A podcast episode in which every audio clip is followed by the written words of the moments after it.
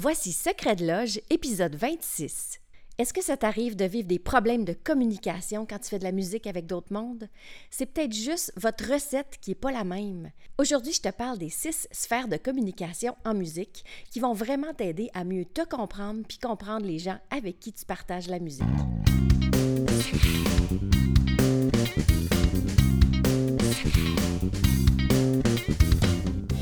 Écoutez Secret de Loge, le podcast qui s'adresse à tous ceux qui veulent voir la musique avec un œil nouveau et l'entendre avec une oreille nouvelle. Je m'appelle Élise Béchard, puis je suis multi-instrumentiste, nerd et pédagogue.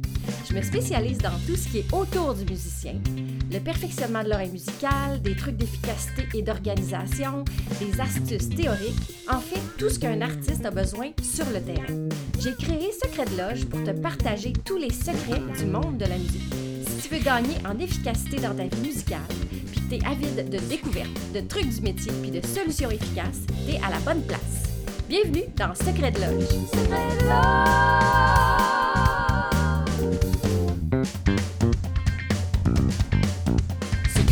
À toi, chers musicaux motivés.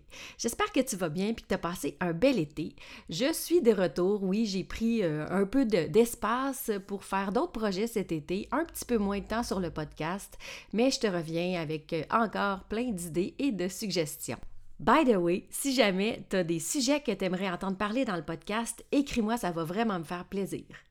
Donc, euh, aujourd'hui, je te raconte un peu ce qui s'est passé dans mon été.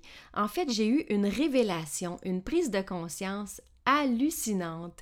Parce que tu sais que peut-être ça fait un petit bout de temps, je te dis, les gens me demandent toujours Élise, c'est quoi tu fais? Tu donnes des cours de chant en ligne Non, c'est pas ça. J'essaye, oui, un peu, mais pas toujours ça. Dans le fond, là, ma mission, c'est d'aider les gens qui font de la musique à mieux communiquer entre eux. Puis oui, ça va passer beaucoup par le langage musical, par l'oreille, par plein d'affaires, mais c'est pas mal ça. Ma mission, c'est plus que juste des cours de chant, parce que je joue premièrement de d'autres instruments, puis c'est pas juste le chant que je vais enseigner. Puis, euh, puis, en fait, c'est pas le chant que je veux enseigner en ligne, c'est vraiment la communication musicale. Fait que cet été, dans mes nombreuses recherches de clarté et scientifiques, euh, j'ai constaté qu'il y avait trois endroits où la communication en musique était plus difficile. Ça a comme donné six sphères musicales, dans le fond, de communication, euh, euh, que chacun a sa recette. C'est ça qui est fascinant de la musique. On a tous un bagage différent, puis un dosage différent. Fait que je vais te parler des six sphères, puis toi, ben, ça va être à toi de me dire euh, en message ou en commentaire dans les réseaux sociaux, c'est quoi toi ta, recette? Dans le fond, toi, tu es un mélange de quoi et de quoi? Parce que tu vas voir que c'est fascinant à quel point tout le monde est différent. Fait que je commence avec le type d'apprentissage. T'as-tu appris de façon théorique ou instinctive? Souvent, les, musiciens théoriques et instinctifs, ils ont beaucoup de misère à se comprendre quand ils travaillent ensemble. Parce que les théoriques, ils ont les termes euh, qui, qui, doivent être les bons termes à utiliser. Puis les instinctifs, ils savent déjà à l'oreille, mais ils n'ont pas encore mis les mots dessus. Fait que je vais y aller un peu plus précisément. Fait que si tu es théorique, probablement que tu as fait des études en musique, T'étais peut-être nerd ou pas. Bon. Euh, mais ça a toujours été plus, facile pour toi de jouer avec des partitions. Ça te sécurise. Puis là, tu sais exactement quoi pratiquer. Tu, tu notes tes vitesses. Euh, tu analyses soigneusement ce que, les passages que tu comprends moins bien. Euh, tu lis à peu près n'importe quelle partition. puis ça te donne un résultat quand même assez ce à coche en peu de pratique. Mais du mauvais côté, faut pas t'enlever ta partition. Parce que là, tu vas regarder la parade passer puis tu n'y participeras pas parce que pour toi, jamais à l'oreille, c'est vraiment pas dans tes options. OK? Tu es un théorique, fait que tu sais plein de choses, mais tu les repères pas euh, à, ton, à l'oreille.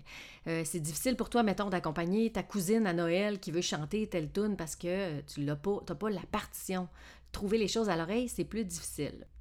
Puis ça fait que les musiciens théoriques, ils ont tendance à être un petit peu, euh, je dirais, anxieux ou même complexés euh, quand vient le temps d'aller dans le spontané. C'est pour ça que souvent à Noël, tu te fais demander Hey, joue-nous donc quelque chose, puis là tu fais ah, J'ai pas mes partitions.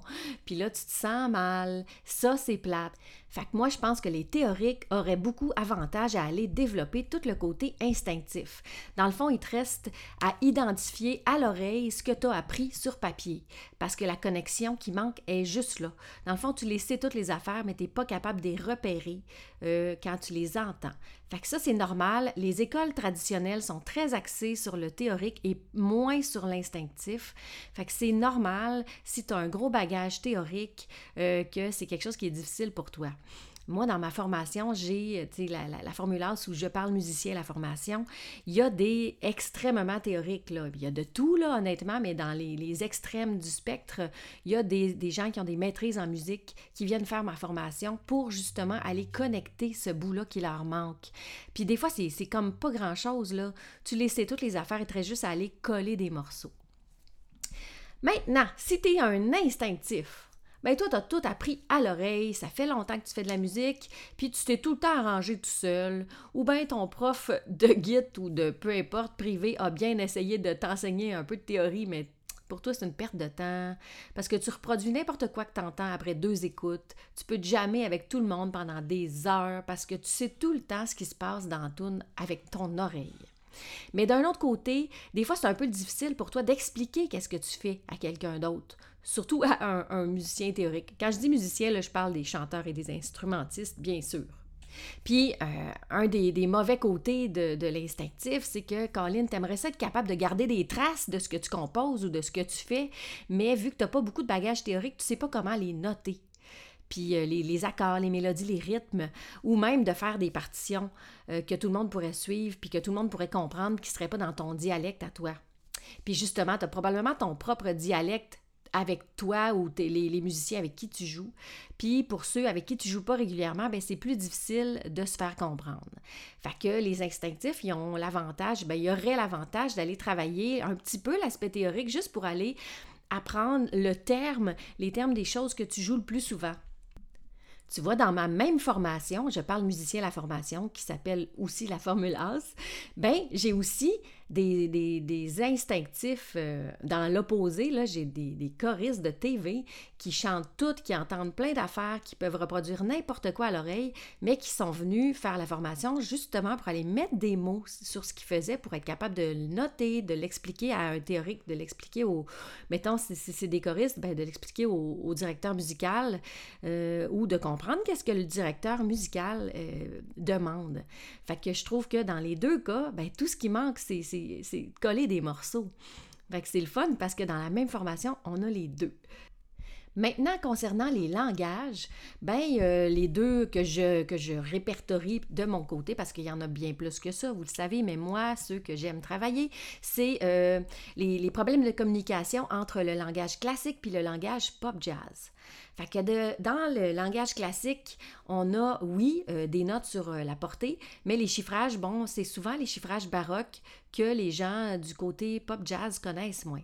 Puis ça va être aussi au niveau des structures qu'il va avoir des différences. Donc, mettons, en classique, on pourrait parler d'une forme sonate ou d'une forme rondeau.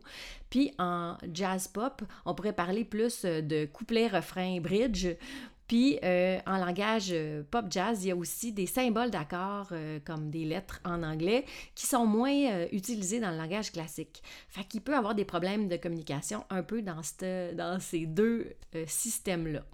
Dans la dernière branche, ben, je parle de culture instrumentale puis de culture vocale. J'y vais vraiment par culture parce que c'est pas juste un instrument, c'est plus que ça.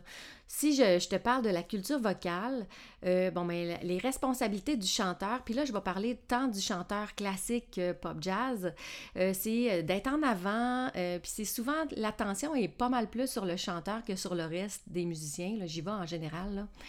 Donc, euh, le chanteur, je vais dire chanteur, mais c'est chanteuse aussi, vous avez compris, a une responsabilité différente que l'instrumentiste qui l'accompagne. C'est-à-dire euh, que même si ta journée, tu as une journée de marde, ben, il faut quand même que tu souris, même si ta grand-mère est décédée ce matin. Euh, tu dois donner un bon show pareil puis avoir un sourire d'en face. Tu dois peut-être euh, parler entre les, entre les pièces pour euh, présenter. Donc, tu as une responsabilité d'animation aussi que l'instrumentiste a moins. Puis, il y a tout un, monde aussi au niveau du repos vocal que si tu es un peu fatigué, ben là, tu, peux perdre la voix, les notes ne se rendent pas autant que si tu une guitare, ben oui, si tu es fatigué, tu peux faire des gaffes, là, mais euh, probablement que ton instrument va sonner un peu la même affaire si tu es fatigué. En chant, ben le problème est différent. Fait que c'est toute une réalité différente. C'est sûr que... Euh, les mauvais côtés des chanteurs, ce qui ont à travailler davantage, puis ce qui crée les conflits avec les instrumentistes. On, reproche beaucoup aux chanteurs qui comptent pas bien, euh, qui, sont, qui manquent d'autonomie au niveau de trouver leur note, trouver leur note de départ, puis euh, de, c'est ça, de compter les silences, euh, puis d'apprendre, les, les, chanteurs ont tendance à avoir un petit peu moins développé l'aspect théorique, fait qu'ils ont un peu de misère à, à dialoguer avec les instrumentistes aussi. Fait que les chanteurs euh, ont souvent leur mode de communication unique. Puis s'ils jouent d'aucun instrument, ben des fois c'est plus difficile pour eux autres à comprendre la réalité d'un instrumentiste. Le nombre de répétitions pour les brasses aussi. Les tonalités qui sont peu conviviales pour les accompagnateurs, ça c'est des choses que les chanteurs des fois ils peuvent pas tout le temps comprendre, surtout s'ils n'ont pas un gros bagage théorique. Euh, par contre, les chanteurs ont des responsabilités différentes sur scène. Livrer l'émotion, euh, plus souvent à l'avant-plan. Euh, des fois, c'est des déplacements, c'est la façon de bouger. puis je parle tant en classique qu'en jazz pop. c'est vraiment, on n'est pas fixe parce que justement, le show va être plate. Si tu es un, chanteur de langage pop jazz, ben peut-être que tu travailles pas justement avec des partitions, puis que c'est dur pour toi de dire aux musiciens qui t'accompagnent qu'est-ce que tu aimerais qu'ils fassent ou qu'est-ce que tu as besoin. Puis euh, dans ton, euh, j'ai déjà vu des chanteurs pop jazz, ben, ils trouvent des noms d'ambiance ou des termes que seulement eux comprennent ou leurs musiciens. Euh, si tu es un artiste connu dans le milieu pop, euh, tu vas sûrement préférer toujours avoir avec toi ton directeur musical parce que lui comprend qu'est-ce que tu veux puis il peut traduire aux autres musiciens ce que tu veux. Ça se voit beaucoup puis c'est souvent pour ça qu'il y a des chanteurs pop qui traînent leur directeur musical parce que ils, se sentent limités dans leur façon d'exprimer qu'est-ce qu'ils aimeraient avoir avec les musiciens qui accompagnent. Euh, si tu es un langage classique, ben tu connais parfaitement tes œuvres à toi, mais tu as peut-être une lecture à vue un peu basique puis parce que c'est souvent ce qu'ils priorisent pas dans les études en chant classique. Ils mettent beaucoup l'emphase plus sur la technique vocale, euh, puis euh, euh, l'expression, les langues. Ils ont beaucoup de choses à gérer. Puis moi, ce que j'ai remarqué souvent, c'est ça. C'est un peu moins théorique. Là. Les chanteurs classiques, une certaine base, ils peuvent se débrouiller. ils, ont un problème souvent de rythmique, surtout en lecture à vue, mais c'est des choses qui se, qui se règlent très, très facilement si un instrumentiste, ben souvent, les chanteurs que tu accompagnes, ça te semble comme des divas qui comprennent rien, puis tu comprends pas tout le temps leur réalité de repos vocal ou de tonalité. Euh, si tu es instrumentiste, tu as des responsabilités différentes sur scène. Tu es plus souvent à l'arrière-plan, mais tu as une responsabilité harmonique et ou rythmique que le chanteur n'a pas à gérer. Fait que toi, c'est ça tes, tes, défis, c'est de t'assurer que le tempo est bon, qu'on ne se perd pas harmoniquement dans tune parce que justement, toute le band dépend un peu de, des instrumentistes. Fait qu'il y a souvent euh, des gros problèmes entre les chanteurs et les, les instrumentistes. Cet été, en passant, j'ai voulu régler tout ça, puis j'ai fait des sondages anonymes que les chanteurs devaient remplir pour dire tout ce qui les dérangeait quand ils travaillaient avec des musiciens. Et l'inverse, il y a un sondage aussi à remplir si tu es un instrumentiste pour dire tout ce qui te dérange quand tu travailles euh, avec des chanteurs. C'est vraiment des sondages anonymes. Puis je vais les remettre dans les notes de l'épisode parce que je veux continuer à compiler ça. Puis à un moment donné, je vais vous faire un épisode de compilation euh, des frustrations, puis des outils pour éviter que ça arrive parce qu'il y en existe plein. Dans le fond, si euh, la chanteuse se pogne avec le guitariste, c'est souvent parce qu'il il y a juste un petit problème de communication. Puis moi, je pense que tout ça peut se régler puis c'est ça ma mission, est vraiment là ma mission, c'est m'assurer que tout le monde se comprend, qu'ils ont du fun à faire de la musique ensemble parce qu'on dit jouer de la musique. Fait que moi, je veux que ça reste tripant, je veux que ça reste le fun. Puis c'est pour ça aussi que j'ai fait cette formation-là, la Formule puis je parle musicien, c'est parce que je me dis, oh my God, c'est juste ça le problème, souvent. C'est pas le niveau, c'est pas un qui est meilleur que l'autre, c'est vraiment parce que on a juste toute une recette différente, un dosage différent de théorique et instinctif, un dosage différent de chant et instrument puis un dosage différent de langage classique ou jazz pop. Fait que je pense que vraiment, c'est juste un petit problème de communication. Puis moi, c'est ce qui me fait triper, c'est que ces six aspects-là, les six sphères de communication, mais je les travaille professionnellement. Fait que ça fait que j'ai des outils pour aider le monde avec ça, c'est tripant. Percussionniste à l'orchestre symphonique depuis euh, l'âge de 16 ans, c'est mon côté classique instrumentiste et théorique, mettons, qui est plus exploité. Puis choriste, euh, euh, chanteuse jazz pop, ben là c'est mon côté jazz pop, justement, vocal puis instinctif, parce que je me sers beaucoup, beaucoup du côté instinctif dans ma partie vocale. Fait que j'aime ça, moi, je m'amuse à traduire en tout le monde. Fait que si tu as des problèmes de communication, ben viens me voir. Moi, ça va me faire plaisir de, savoir c'est quoi vos problèmes.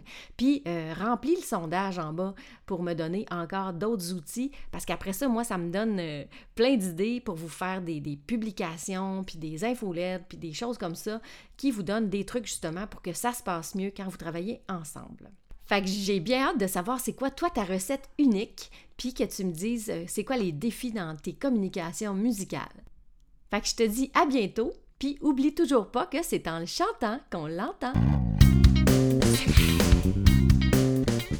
Tu viens d'écouter un épisode de Secret de Loge. Pour ne rien manquer des prochains épisodes, tu peux t'abonner au podcast et, si tu as aimé, n'hésite pas à me laisser un témoignage ou un commentaire.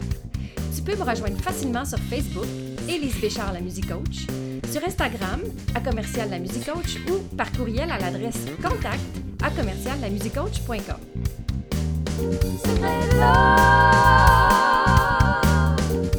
Merci d'avoir été là et à très bientôt dans le prochain épisode.